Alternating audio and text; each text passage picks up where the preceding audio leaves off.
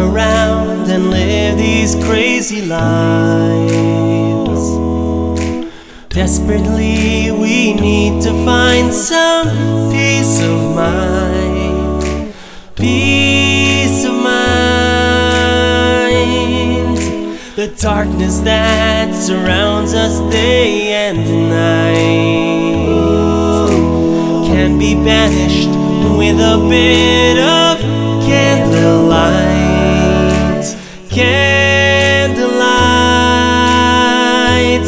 There are angels out tonight.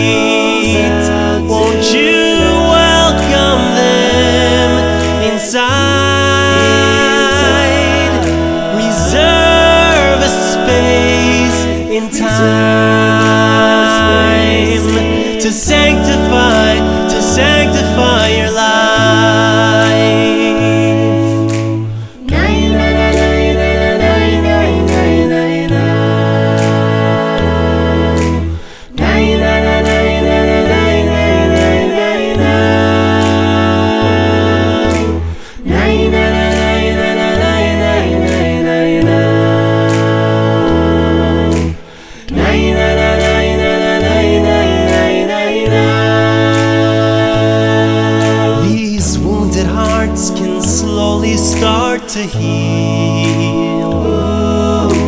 We just need to touch and feel something real. Something real.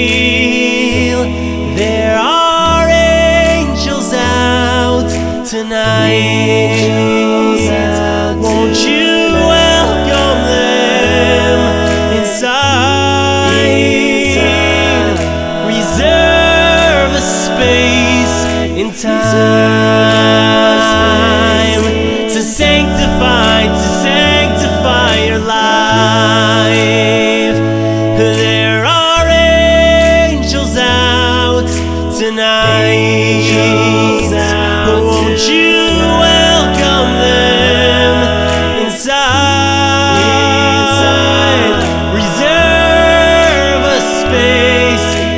time.